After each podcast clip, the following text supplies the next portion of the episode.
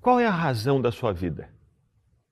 Você vive para o seu estudo, você vive para os seus pais, você vive para o seu cônjuge, você vive para os seus filhos, você vive para o seu trabalho, você vive para ganhar dinheiro, você vive para fazer viagens, você vive para satisfazer os prazeres que nascem diariamente ou semanalmente no seu coração.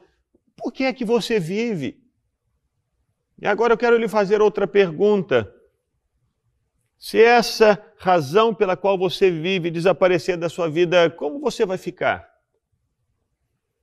Se porventura você perder o seu emprego e você vivia por causa dele, qual vai ser a sua reação? E se de repente você vive pelos seus filhos e para os seus filhos, e eles crescem, eles se casam, você fica sozinha em casa com o seu cônjuge ou você com a sua esposa, qual vai ser a sua reação? E se o dinheiro pelo qual você tanto trabalhou, de repente, como poeira, desaparecer das suas mãos? Como você vai reagir? Essa decisão em relação ao centro da nossa vida é extremamente importante, porque essa decisão vai definir as nossas ações hoje e vai definir o nosso futuro amanhã.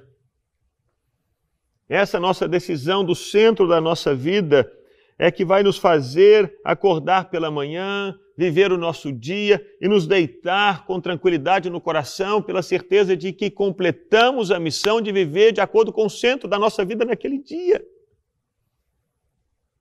Qual é a razão da sua vida? Qual é o centro da sua vida? É, esse centro da sua vida é sustentável? Esse centro da sua vida é seguro? é bom, é imperecível, é inquebrantável, é invencível. Se não for, você corre riscos. Você corre o risco de viver frustrações e decepções e dramas e cair no desespero, na depressão, porque quando as coisas temporárias em cima das quais construímos a nossa vida, elas desaparecem, a nossa vida desaba. E talvez você esteja vivendo essa situação hoje mesmo. A sua vida desabou porque você viveu toda a sua vida em cima de fundamentos frágeis, temporários, passageiros, inseguros. Por isso eu quero convidar você a, nesse momento, levantar os seus olhos para os céus, ou colocar os seus olhos no seu coração, ou trazer no seu coração para a palavra de Deus e entender que a Bíblia estabelece para nós Jesus como aquele que deve ser o centro da nossa vida, a razão da nossa história. Que você possa fazer essa oração agora mesmo. Jesus, seja o centro da minha vida. Jesus, seja o meu tudo.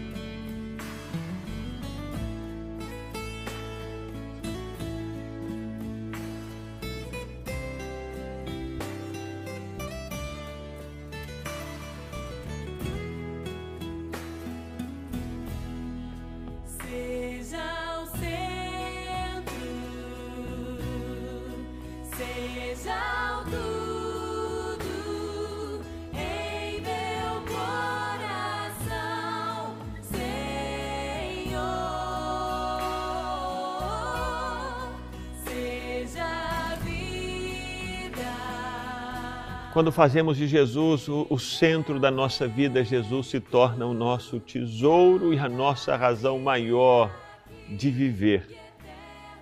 E é Ele mesmo, sendo nosso tudo, que pode nos trazer a paz.